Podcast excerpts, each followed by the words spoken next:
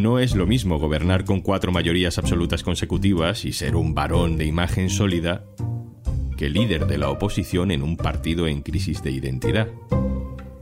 Hoy en un tema al día, Feijó se adentra en la selva. Un tema al día con Juan Luis Sánchez.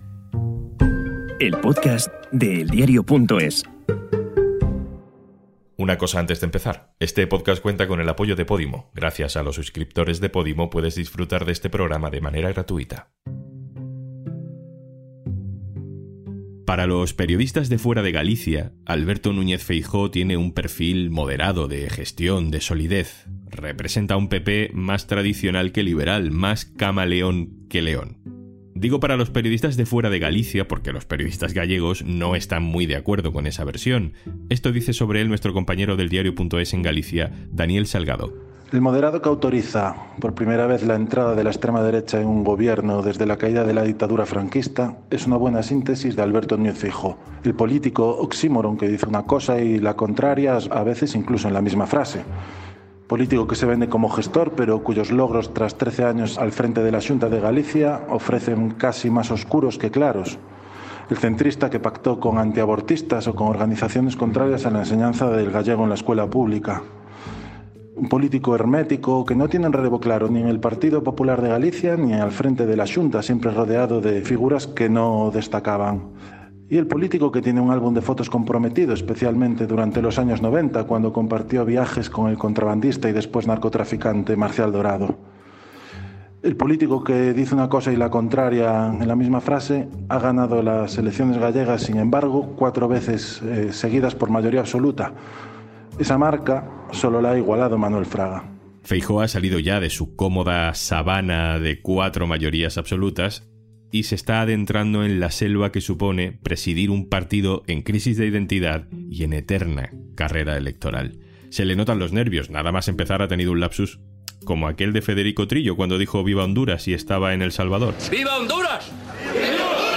Feijó, en su primer acto en Valencia para darse más a conocer fuera de Galicia, celebró estar en la Costa Dorada, que no está en Valencia, sino en Tarragona. Para mí es un honor empezar en la Costa Dorada este itinerario que no va a ser fácil.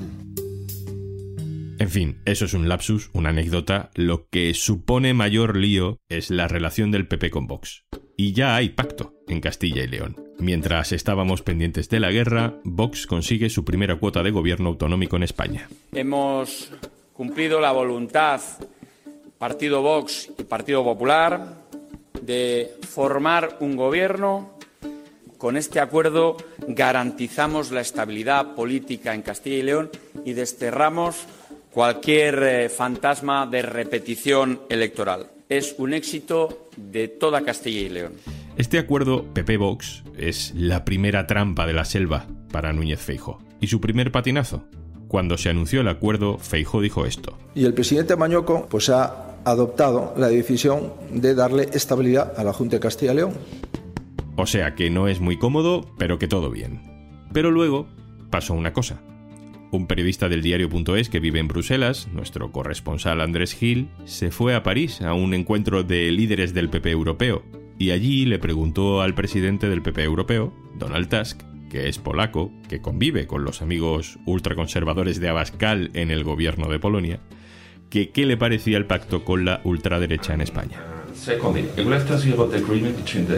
The Spanish Popular Party with the far-right Vox today. Uh, y Donald Tusk dijo que mal, que le parecía mal. But at the end of the day, it means a capitulation, and I hope that it's uh, just an incident or accident, not not a trend in, in Spanish politics.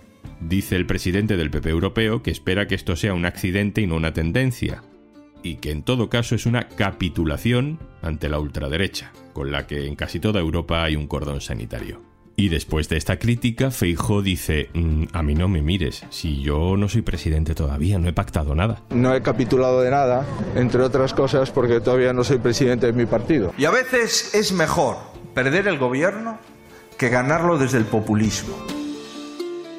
José Precedo, compañero, director adjunto del diario.es. Hola. ¿Qué tal? Buenas. Feijó no está acostumbrado a tanto lío en Galicia. No, desde que llega el PP de Galicia, llega como hombre fuerte de Génova, en plena batalla por la sucesión de Fraga. Antes de ese congreso se le hace presidente primero.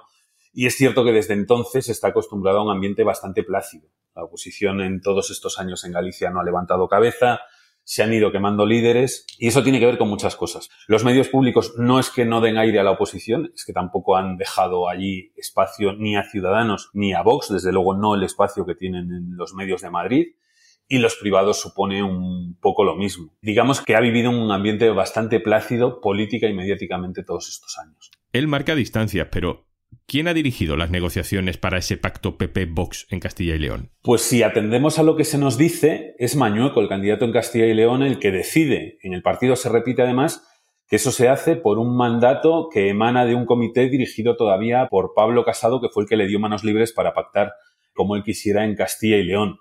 Pero Casado se fue a Europa a decir ante los populares europeos que con él Vox no había entrado a formar parte de ningún gobierno y prácticamente que se le ha echado por luchar contra la corrupción que él atribuye a Isabel Díaz Ayuso.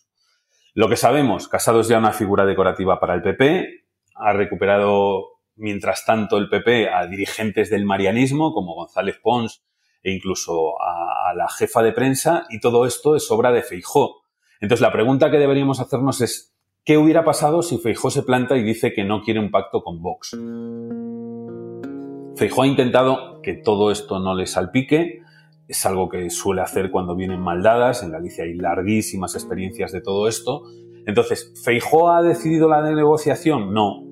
Feijó podría haberla decidido, como lo está decidiendo todo en el partido desde que hacen caer a Casado, pues podría hacerlo. Él creyó, me da la impresión de que podía soslayar este tema porque orgánicamente y formalmente todavía no es el dirigente del PP, pero todo el mundo en el PP y fuera del PP saben que desde que se descabalgó a Casado, la persona que manda en el partido, por decisión de todos los varones, es Alberto Núñez Feijóo.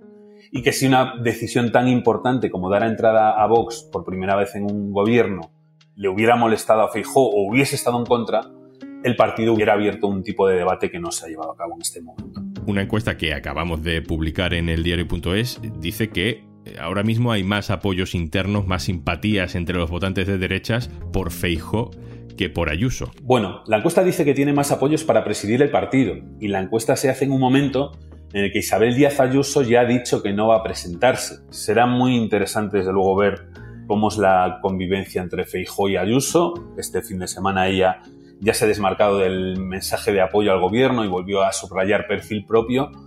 Veremos qué es lo que dicen los militantes y no solo los militantes, también algunos poderes fácticos que influyen mucho en el PP sobre quién va a ser el preferido en los próximos meses y años para dirigir el PP y sobre todo para ser candidato a, la presidencia del gobierno. Bueno, a pesar de todos estos líos, podemos dar por hecho que la elección de presidente del PP, de sucesor de Casado, en ese Congreso extraordinario, va a ser un paseo, ¿no?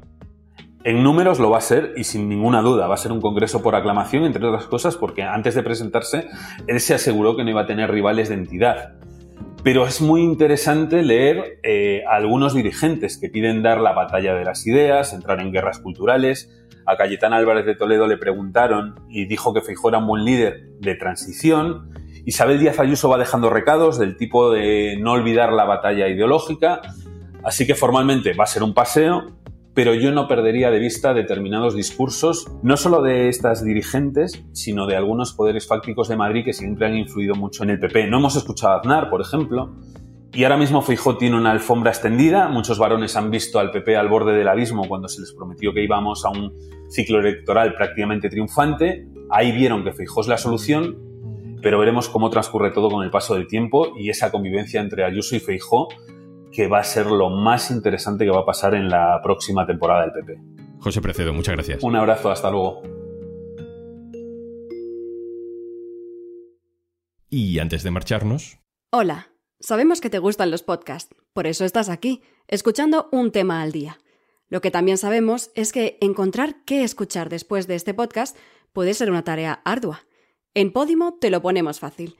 En nuestra app encontrarás los mejores podcasts exclusivos en español, una sección con el mejor contenido infantil y miles de audiolibros para entretenerte cuando y donde quieras. Entra en podimo.es barra al día y consigues 60 días de prueba gratuita para escuchar 3.000 podcasts y miles de audiolibros exclusivos en Podimo. Esto es Un Tema al Día, el podcast del diario.es. También puedes suscribirte a nuestra newsletter. Encontrarás el enlace en la descripción del episodio. Este podcast lo producen Carmen Ibáñez y Zascun Pérez. El montaje de hoy es de Pedro Godoy. Yo soy Juan Luis Sánchez. Mañana, otro tema.